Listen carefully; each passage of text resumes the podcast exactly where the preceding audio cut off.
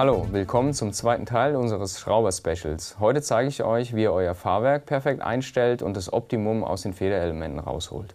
Bei der Fahrwerkseinstellung ist es wichtig, zunächst äh, die Federhärte über den Luftdruck einzustellen, sowohl an Gabel als auch beim Dämpfer und im anschließenden Schritt erst die Dämpfung. Damit das Fahrwerk überhaupt optimal funktionieren kann, müssen wir zunächst äh, das Bike, die Federelemente, also Gabel und Dämpfer, auf unser Körpergewicht abstimmen. Wir fangen einfach mal mit der Gabel an. Und zwar, äh, wenn die Gabel eine Absenkung hat, wie hier, muss die Gabel erstmal komplett ausgefahren werden. Und was auch ganz, ganz wichtig ist, bevor wir äh, den, äh, die Federhärte einstellen, dass wir halt alle Sachen wie Dämpfung, Druckstufendämpfung müssen wir erst rausnehmen, dass die Gabel ungehindert einfedern kann. Im Normalfall sitzt die Druckstufendämpfung hier oben drauf.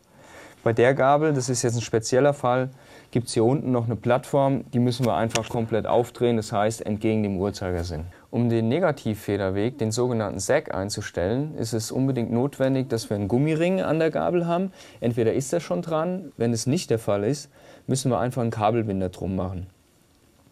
Der Negativfederwegbereich, das ist der hier unten und das ist der, der sich einstellt, wenn man sich schon auf das Rad einfach draufsetzt, in kompletter Montur und sorgt dafür, dass das Rad, äh, wenn man durch Kuhlen fährt oder so, nicht den Bodenkontakt verliert.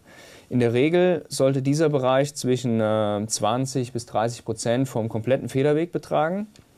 Und äh, um das einzustellen, kann man entweder einen Kumpel bitten, dass er einen mal äh, festhält oder man sucht sich irgendwie einen Tisch oder eine Wand, wo man sich abstützen kann, weil es ist wichtig, dass man komplett mit beiden Beinen, also mit komplettem Gewicht auf dem Rad drauf sitzt und am besten auch äh, mit Rucksack, mit kompletter Montur, wie man später fährt.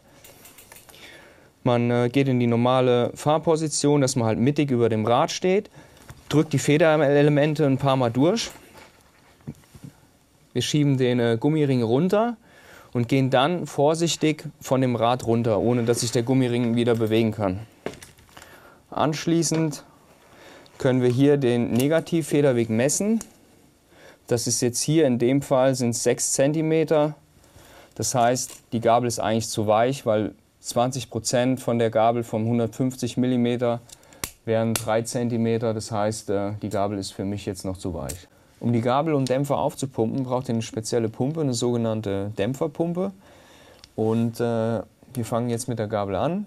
Hier gibt es noch einen Trick bei Fox-Gabeln, um leichter an diesen Luftknopf dran zu kommen, der sich hier oben verbirgt. Einfach an Fox-Gabeln das Teil auf Minus stellen, in die Absenkposition, dann kommt der Knopf ein bisschen hoch. Ihr könnt das Ding viel leichter abschrauben. Und anschließend wieder auf die ausgefahrene Position schalten, bevor ihr pumpt. Wenn es keine Luftdruckempfehlung gibt, die entweder im Manual steht oder auf der Gabel aufgedruckt ist, müsst ihr jetzt einfach ein bisschen ausprobieren. Das heißt, immer mal wieder ein bisschen mehr äh, Luft reinpumpen und äh, das gleiche wiederholen, was wir eben gemacht haben, um den richtigen Sack mit äh, 20 bis 25 Prozent zu bestimmen. So, jetzt einfach nochmal ausprobieren. Wieder den Gummiring nach unten. Vorsichtig absteigen.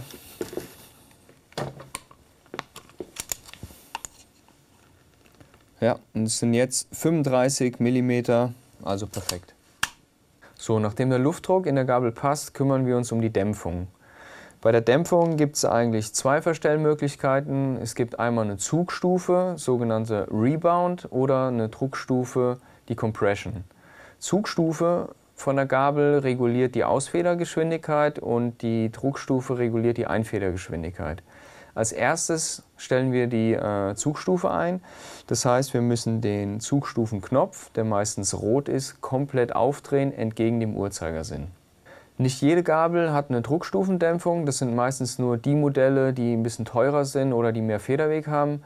Und es ist wichtig, bevor wir die äh, Zugstufe einstellen, dass die Druckstufendämpfung auch komplett rausgedreht ist. Genauso wie wir es eben gemacht haben, bevor wir die Federherde eingestellt haben.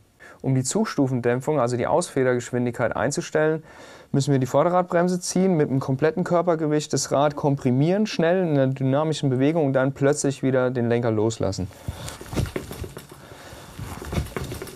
Dann können wir sehen, wie schnell die Gabel rauskommt und müssen die Zugstufe dann Klick für Klick erhöhen und wieder ausprobieren, so lange, bis das Vorderrad nicht mehr vom Boden abhebt.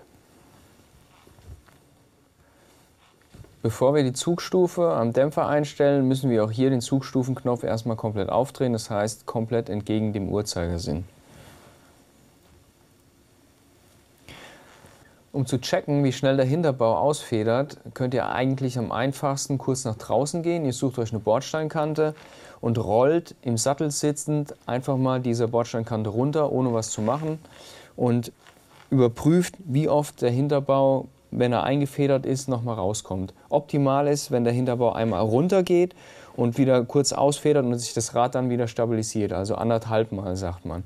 Wir machen das jetzt kurz einfach hier, das geht auch im Stand, indem wir kurz äh, ein bisschen Impuls auf den Sattel geben und überprüfen, wie schnell oder wie oft der Dämpfer wirklich wieder auch rauskommt, wenn er einfedert. Und so lange dann die Zugstufe erhöhen im Uhrzeigersinn, bis das Fahrwerk kurz nur einmal runter geht und dann wieder hochkommt und dann Stillstand ist. Genau wie bei der Gabel stellen wir jetzt den Luftdruck für den Dämpfer ein. Das heißt, wir müssen wieder auf das Rad drauf in der Grundposition, ein paar Mal durchbewegen die Federelemente, dann vorsichtig diesen Abstreifring hochschieben und äh, den Säg, den Negativfederweg messen, nachdem wir abgestiegen sind. Der Negativfederweg sollte beim Dämpfer zwischen 25 und 30 Prozent liegen. So, das Fahrwerk passt. Viel Spaß damit auf dem Trail und im nächsten Teil zeige ich euch alle Handgriffe zum Thema Laufräder und Reifen.